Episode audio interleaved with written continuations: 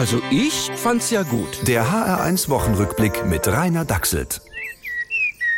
Pfingsten in der schönen Wetterau. Die Vögel singen, die Blumen blühen.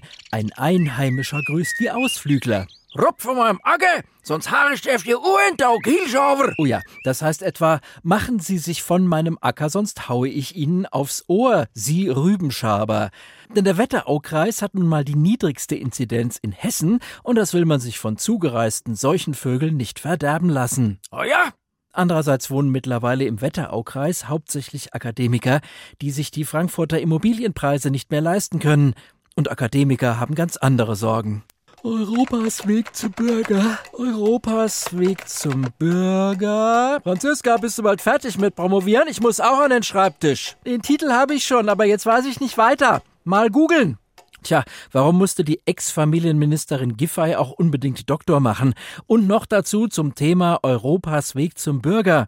Der ist ja endlos. Da nimmt man schon mal eine unerlaubte Abkürzung, gell? Frechheit!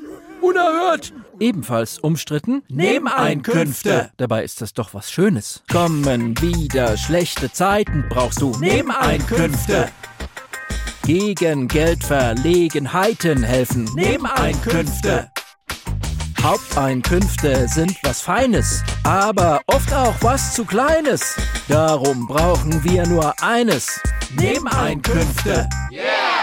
Und dann dürfen wir nur nicht vergessen, sie nachzumelden, die Nebeneinkünfte, so wie Annalena Baerbock das jetzt ganz vorbildlich getan hat. Die Frage ist nur, ob wir das Geld lange behalten können. Barack Obama hat nämlich jetzt zugegeben, dass in seiner Amtszeit einige UFOs gesichtet wurden. Wir kommen in friedlicher Absicht, Erdling. Jedenfalls, wenn du deine Nebeneinkünfte rausrückst. Also ich find's unfair.